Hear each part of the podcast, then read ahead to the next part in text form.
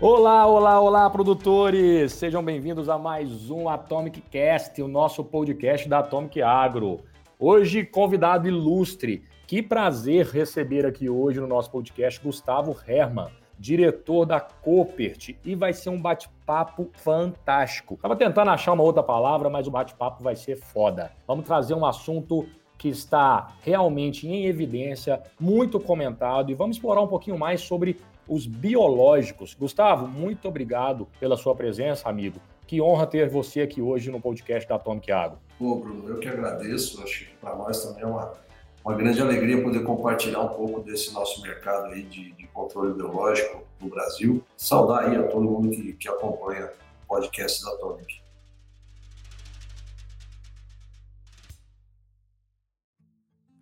Pô, Gustavo, Acredito que grande parte dos nossos ouvintes, por se tratar do segmento de agronegócio, conhece quando a gente fala de controle biológico. Mas eu acho importante você apresentar, primeiro, quem é Gustavo, né? E segundo, quem é Coopert, né? Qual que é essa empresa, que tamanho, qual que é a presença dela no território nacional e também a presença é, mundial dessa empresa a qual você é diretor. Legal, legal. Eu sou engenheiro agrônomo formado na Exalc, com, com pós-graduação no PSEG, em tecnologia e gestão sucroalcooleiro e trabalho com controle biológico há pelo menos 15 anos. E a gente, eu e o Danilo Pedrazoli, que é o outro diretor da Coopert no Brasil, há 10 anos atrás, entendendo que esse mercado nosso tinha muito potencial, mas no Brasil pouquíssima tecnologia, nós fomos buscar a Coopert na Holanda, que já era maior player nesse segmento global, mas que não estava presente ainda no Brasil. Deu certo o casamento, né? Em 2011 a gente montou a operação no Brasil e de lá para cá já foram cinco aquisições e duas fábricas que nós montamos aqui e também nos colocamos hoje na posição de liderança do mercado de biodefensivos no Brasil. A Cooperty ela, ela é uma empresa familiar Cooper é o sobrenome da família, está na sua, tá indo agora para a terceira geração, foi fundada em 1967, focada em pesquisa e desenvolvimento de produtos biológicos. Então, ela tem três grandes linhas de produtos no mundo inteiro. Uma primeira linha são os macrobiológicos, a gente pode falar um pouquinho é, mais para frente os microbiológicos, esses, essas duas linhas são usadas para controle de pragas e doenças na agricultura. E tem uma terceira linha que a gente ainda não tem no Brasil, que são os polinizadores. A gente acredita que mais dois ou três anos nós teremos aqui também. Então, são. É, 100% dos produtos são organismos vivos, e aí, dentro desses 50 e poucos anos de história da empresa, ela conseguiu alcançar um nível tecnológico de excelência para que esses organismos cheguem no campo e façam o seu trabalho. Excelente. E quando a gente fala de biológico e, micro-organismos, macro-organismos, como você está trazendo, né, organismos vivos, como é que funciona isso na prática? A Coopert ela tem uma operação fabril no Brasil, isso é 100% importado da Holanda? Exato. A gente, se pensar que a logística, tanto de micro-organismos é muito complexa. Né? No Brasil, por exemplo, toda a nossa logística é cadeia refrigerada. E aí isso fez com que lá atrás a gente é, decidisse, optasse por ter fábricas aqui. Então hoje nós temos duas fábricas no Brasil, uma de micro-organismos e uma de macro-organismos, e temos uma fábrica de inoculantes na Argentina. Então essa proximidade com o mercado consumidor é muito eficiente, embora também tenha, por outro lado, da parte da indústria, a questão da escala. Né? Quando quando a gente toca nesse ponto da, da proximidade, né, muita gente pensa, ah, então eu, vou, eu quero ter uma fábrica aqui perto da minha fazenda, quero ter um organismo que foi coletado aqui próximo do meu ecossistema. Então, é, também não é tanto assim. Né? A gente tem a questão da, da, proximidade com o mercado, mas nós consideramos também que a escala de produção, e aí nós temos duas fábricas grandes aqui no Brasil, ela é fundamental para você garantir qualidade e custo-benefício para o agricultor. Então, embora a gente considere que precisamos estar próximo das fazendas, né? o fato de ter uma fábrica localizada em Piracicaba, no caso dos microbiológicos, por exemplo, a gente já considera suficiente porque hoje nós entregamos produto em até cinco dias úteis em qualquer lugar do Brasil. E essa logística tem que ser rápida just in time para você aproveitar o tempo de vida do produto. Que interessante isso que você está trazendo. Isso não é comum no agronegócio, né? Você falar sobre uma logística just in time de insumos. Normalmente o produtor compra produto para safra e acaba ficando estocado. Na maioria das vezes usa os canais, revendas ou cooperativas para fazer esse estoque logístico, para não deixar na fazenda. Se tratando de Brasil, infelizmente, ainda existe muito risco de roubo em fazenda. E aí você traz uma informação que a gente olha aparecendo de outros mercados, né? Mercados, por exemplo, é, como eletro, eletrodomésticos, que em cinco dias você entrega em qualquer lugar do Brasil. Exato. É, e a gente teve que se adaptar, né? porque a gente viu que o sistema não estava preparado para o biológico, né? Então, a gente pode dizer que inovamos nesse mercado de distribuição, e aí, logicamente, também em parceria com as revendas, né, que são autorizadas Rupert, para que o produtor seja atendido da melhor maneira. E aí vem uma, no começo foi muito difícil a gente desenvolver toda essa logística. Hoje a gente tem esse, esse diagnóstico de estar em qualquer lugar do Brasil, né?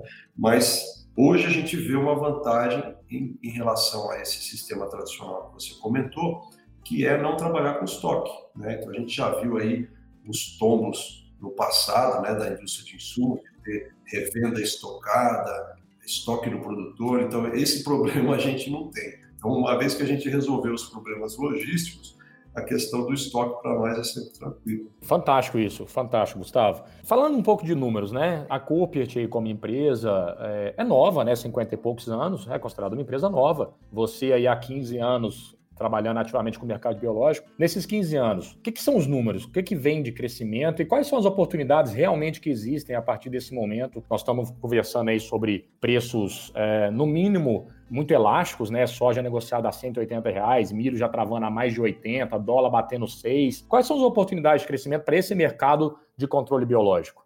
Legal. Lá atrás, se a gente pegar aí 30 anos atrás, né, o biológico era tido como uma coisa somente para agricultura orgânica, né, uma coisa muito caseira, pouco profissional. E isso na medida em que a indústria veio trazendo inovação, qualidade, padronização desses produtos, governo regulamentando o controle biológico mesmo como uh, proteção de culturas, né, e aí você uh, tem um nicho que a gente trabalha aqui chamado de biodefensivos, ou seja, os produtos biológicos são focados em controle é, de pragas e doenças, a gente vê que o mercado respondeu muito rapidamente. A medida dessa profissionalização nos últimos 10 anos fez com que o mercado saltasse aí poucos milhões de reais né, para casa de hoje um bilhão de reais de, de comercialização no ano de 2019-20. Então, a gente vê que existe essa, essa demanda por parte do produtor, mas a profissionalização ela tem que continuar, porque você ainda tem muita coisa ruim no mercado. Né? Como tudo, todo começo de, de segmento no Brasil, você tem muito oportunismo, muito teste, muita coisa, ah, isso aqui dá para fazer. Então, a gente é, prima também por essa questão de estar tá sempre inovando e trazendo qualidade. Aí alguém pode falar, bom, mas em relação ao defensivo tradicional, né, isso vai competir diretamente? Não. A gente trabalha na ideia de manejo integrado, ou seja, o produto tem que ter performance biológica, mas dentro das suas características. Ele vai ajudar o químico na linha de proteção. Né? Porque hoje o maior problema da agricultura nossa, qualquer que seja a cultura que você esteja trabalhando, é que você tem pragas e doenças que já não respondem mais aos químicos. Né? Você tem o problema da resistência desses organismos, e aí o cara vai lá e dá três, quatro, cinco pauladas de químico e mesmo assim tem que conviver com a praga. O biológico ele entra para ajudar nisso, porque ele não faz essa pressão uh, de seleção da população resistente no, no, ambiente. Que legal, isso era uma dúvida minha, é, porque o, o controle biológico, até então, um produtor rural consegue fazer, produzir sua safra sem usar um produto biológico. Ele vai usar o fertilizante, o famoso NPK, ele vai fazer uma correção de solo, sim ou não, ele vai usar alguns defensivos a semente e ele vai ter sua safra. E a minha dúvida era exatamente essa: se o controle biológico vem para substituir algum produto que ele já usa ou se é algo complementar para trazer mais eficiência no manejo. E se acaba de responder que ele não vem para bater ou para brigar ou para substituir ele vem para trazer uma melhor eficiência até para aqueles produtos que já não resolvem, já não conseguem combater determinadas pragas por já ter resistência. Exatamente, exatamente. Existe uma sinergia aí muito grande e a gente está saindo do papel de supérfluo para protagonista. Né? Hoje, qualquer canal de, de, de, distribuição, de comercialização de insumos, é, trabalha com a ideia das especialidades. E aí você considera especialidades sementes, que precisa de uma venda técnica muito presente. Fertilizantes especiais, que são aqueles que não são os NPKs tradicionais que você comentou, são que têm ações específicas no solo, interação com planta, e aí também exige uma venda técnica, e os biodefensivos. A gente considera que essas três especialidades, lá atrás, bom, semente já era, dizer, de praxe, o produtor tem que comprar. Mas fertilizantes especiais e biodefensivos era aquele negócio, pô, nice to have. Se sobrar dinheiro, eu vou colocar. Hoje não. Hoje está no pacote. O que o produtor vê é que momento, qual a quantidade, qual é a sinergia desses produtos. E aí com a semente também, porque a gente está falando de semente tratada com biológico e fertilizantes especiais. Então a gente vê que passa a fazer parte da cesta básica do produtor essas três especialidades. Interessante, Gustavo. E talvez um dos maiores desafios que vocês possam encontrar, me corrija se eu estiver errado, é justamente nessa é, levar a consciência e criar esse awareness, né, que, para que o produtor é, perceba valor no controle biológico e passe a usar. Porque quando você tem um hábito, né, de usar sempre a mesma coisa, você compra semente, você compra fertilizante, você, você vai lá e faz seu manejo como era feito há, há muito tempo atrás, aquilo ali é mais do mesmo. Você vai fazendo, o produtor vai fazendo, de repente ele tem a ajuda de um, de um agrônomo autônomo, ele tem a ajuda de um assistente técnico de uma revenda. Então, talvez o maior desafio que vocês encontram é justamente a criar essa consciência, porque é uma venda complexa, concorda? É uma venda técnica. Você conseguir explicar o valor de um microorganismo, macroorganismo vivo e o que, que ele vai fazer numa lavoura de um produtor que está há 30, 40 anos fazendo a mesma coisa, talvez essa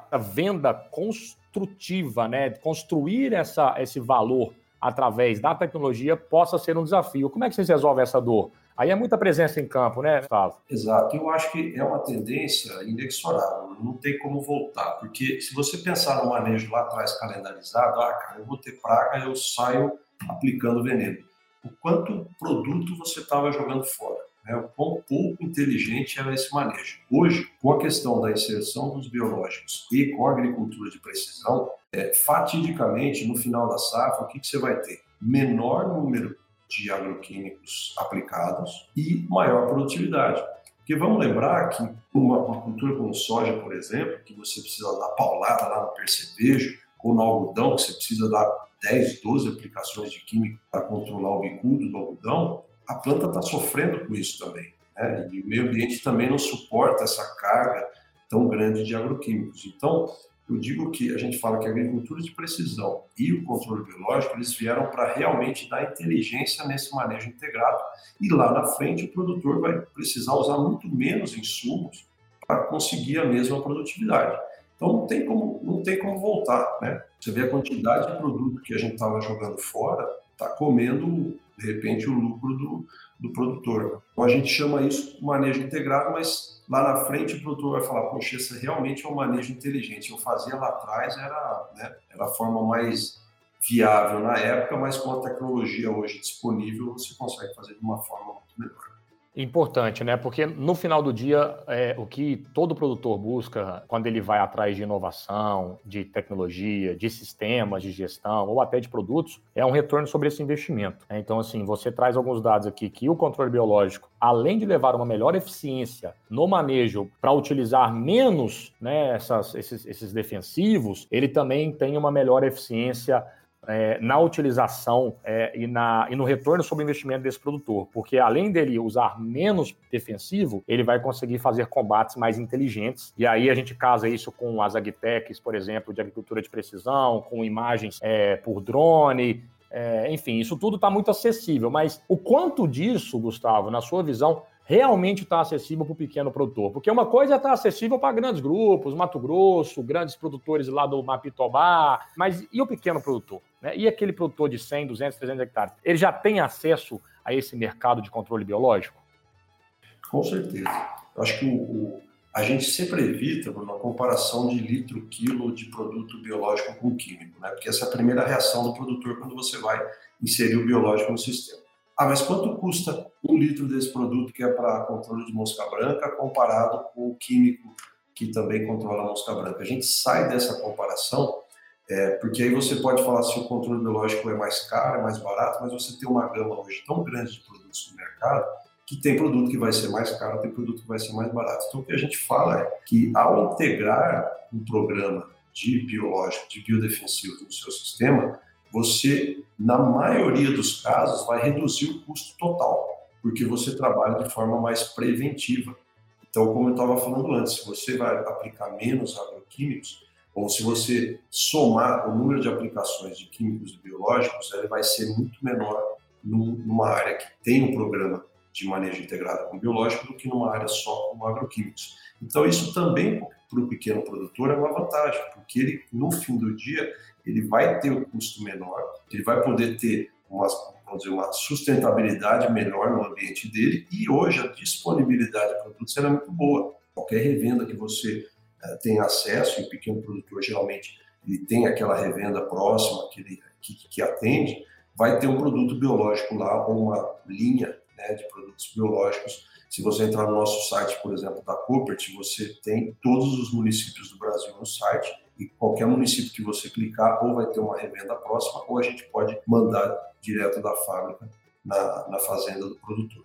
Então a resposta é sim, eu acho que é bastante viável para o pequeno produtor o uso de controle biológico. Só que demanda essa, essa questão de concentração que a gente estava falando. Né? Hoje, se existe uma, um desafio, e aí não é só da indústria, eu creio que é também das instituições como Embrapa, governo e as, as instituições estaduais, é levar esse conhecimento para o pequeno produtor, porque uh, todo o comércio de insumos ele é baseado no médio e no grande. Né? Então, olha, eu tenho lá um RTV na região X, ele vai visitar os caras que têm maior potencial uh, de compra. Isso é para todas as empresas às vezes o produtor ele fica desassistido nesse, nesse sentido. Então, associações como Emater, Embrapa, Epamig são muito importantes para que a gente consiga levar informação ao produtor. E aí eu acho que a Atomic também pode ser um player interessante nisso, de que a gente não Rupert ou empresa A ou B.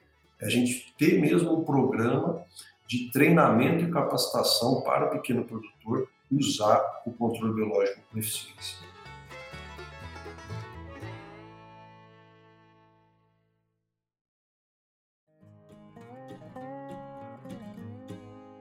Falando um pouquinho de tendência e do movimento do mercado para os próximos passos, tendência é sempre muito curioso, né? Porque é, é igual você conversar com um economista quanto vai fechar o dólar no final do ano, né? É, pode ser que feche a 7, pode ser que feche a 3, né? E hoje Particularmente hoje nós estamos gravando esse podcast no dia 4, é justamente estou acompanhando aqui na CNN as eleições americanas. Essa questão da macroeconomia, né, né Gustavo, assim, é, a gente falou mais cedo no podcast, esse preço da soja, e aí na minha opinião, acho que você tem uma opinião parecida também. Quanto isso pode impactar é, nas estratégias de um roadmap, de estratégia de, de business plan mesmo da Coopit, ou vocês estão otimistas com a safra 2021 que aí recém começou? E falando um pouquinho mais para frente, já tem muito produtor travando soja para 21 e 22, cara. Então, assim, a gente está vendo um movimento extremamente aquecido, né? Como é que vocês estão vendo essa tendência aí de, de mercado, falando um pouquinho? Eu acho que pensando na empresa, né, a gente está bastante otimista com dizer, o grau de competitividade dos nossos produtos frente a essa escalada do dólar. Então, o fato de nós termos fábricas aqui no Brasil nos permite trabalhar com uma tabela em reais e a hora que o produtor converte em dólar, ele vê que ele está pagando mais barato do que ele estava pagando na safra passada, coisa que nem toda a indústria consegue fazer. Por exemplo, a indústria de fertilizantes, de químicos uh, tradicionais, ela tem que repassar o impacto do dólar. É lógico que nós temos também custo em reais aumentando, então a gente precisa fazer alguma correção de safra para safra, mas é algo que é, traz uma competitividade interessante. Então a gente está bastante otimista, mas é preciso olhar é, além dos, dos, horizontes da Coopert. Né? Eu acho que essa escalada do dólar e, e se isso continuar nessa progressão, acho que pode ser impactante negativamente para a economia como um todo, e o grande vilão aí pode ser uma nova um novo patamar de inflação para 2021, né, independentemente de ações de governo ou de eleições lá fora, que faça com que o agro saia da, da posição de, de herói para de vilão. Né? Então, acho que a gente tem que realmente trabalhar para que, uh, lógico, cada um fazendo a sua parte, a gente tem muito pouco como influenciar nessa tendência macroeconômica, mas acho que as vozes do agro podem e devem ser ouvidas em quem realmente pode fazer a diferença nessas políticas macroeconômicas, para que a gente não tenha aí amanhã alguns anos que foram muito bons com essa escalada e depois ter que vir a conta para ser paga nos anos seguintes. Né? A gente já viu isso e, e para a agricultura é, não é interessante. Boa, mas como boas vibrações de energia, vamos ficar com a parte boa, né? Vamos nos preocupar com que realmente a gente pode tomar algum tipo de solução e, e resolver. O mercado está bom, está aquecido. O Brasil, graças a Deus, vem passando por um momento realmente histórico é, no agronegócio, com preços jamais pensados. Produtor rural tendo acesso à tecnologia cada dia mais. Concordo 100% com você. Acredito que o agro, nos próximos três até cinco anos, vai estar em um outro lugar.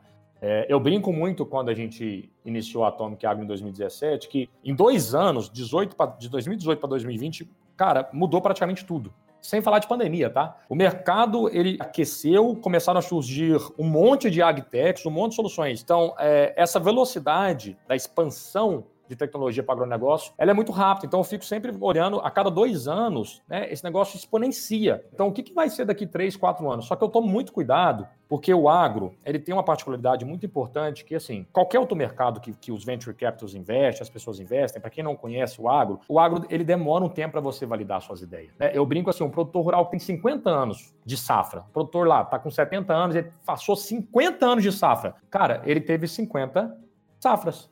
Se você pegar uma segunda safra, se ele tiver uma safrinha, ele teve 100 oportunidades de plantar, manejar e colher. Então, quando você olha para isso, ele tem pouca chance de mudar, de adaptar, de errar. As validações de ideias, projetos, disrupções no agro, elas levam mais tempo do que em outros mercados. E por isso, é tão importante essa proximidade com o produtor rural e entender de fato o que ele realmente precisa. Porque a gente pode ficar dois, três anos trabalhando num projeto achando que era uma dor validada e de repente você percebe que nada daquilo serve. Perfeito, concordo plenamente. E a gente vê isso nessas tendências que você estava perguntando das indústrias, né? Quer dizer, a adoção do fertilizante especial, que há 20 anos atrás era considerado, pô, não preciso dessa água de batata aí, né, como diz o caboclo, ela veio em 20 anos de difusão da tecnologia. O controle biológico, nós estamos vendo a mesma coisa. Você está aí já há 10 anos trabalhando é, na profissionalização do setor e nós estamos longe ainda de consolidar. Então, está corretíssimo. E o, e o, produtor, se por um lado ele, ele é muito aberto a novas tecnologias, ele também quer ver o negócio funcionar para aderir totalmente. Então, concordo plenamente. O agro, pensamento no agro tem que ser de longo prazo. Quem está no agro para ganhar dinheiro rápido, isso aí está é, tá no lugar errado.